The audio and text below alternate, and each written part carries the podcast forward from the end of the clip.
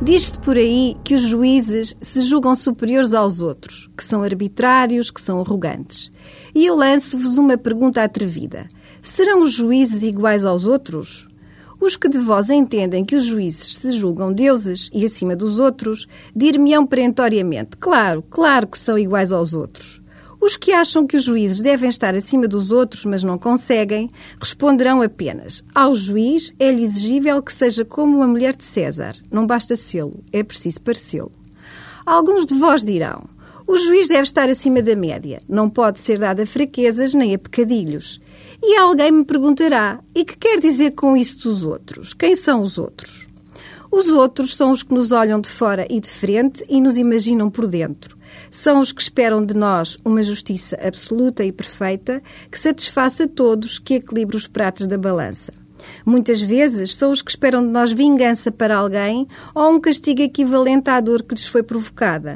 São os que nos imaginam acima da média e os que nos exigem que o sejamos. São os que, com curiosidade, nos constroem seres rodeados de luz e sabedoria e não veem o ser igual, a quem coube a tarefa árdua e difícil de ter de ser diferente são os que nos pedem um comportamento eticamente inteiro e nos entregam nas mãos à administração da justiça.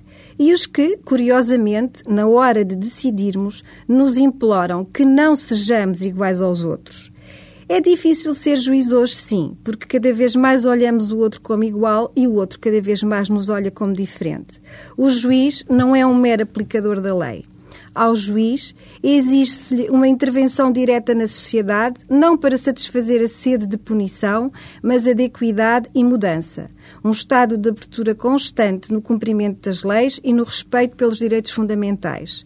Os juízes não são mais figuras medievais, nem seres longínquos e inatingíveis, fechados ao mundo que os rodeia. Não são senhores absolutos.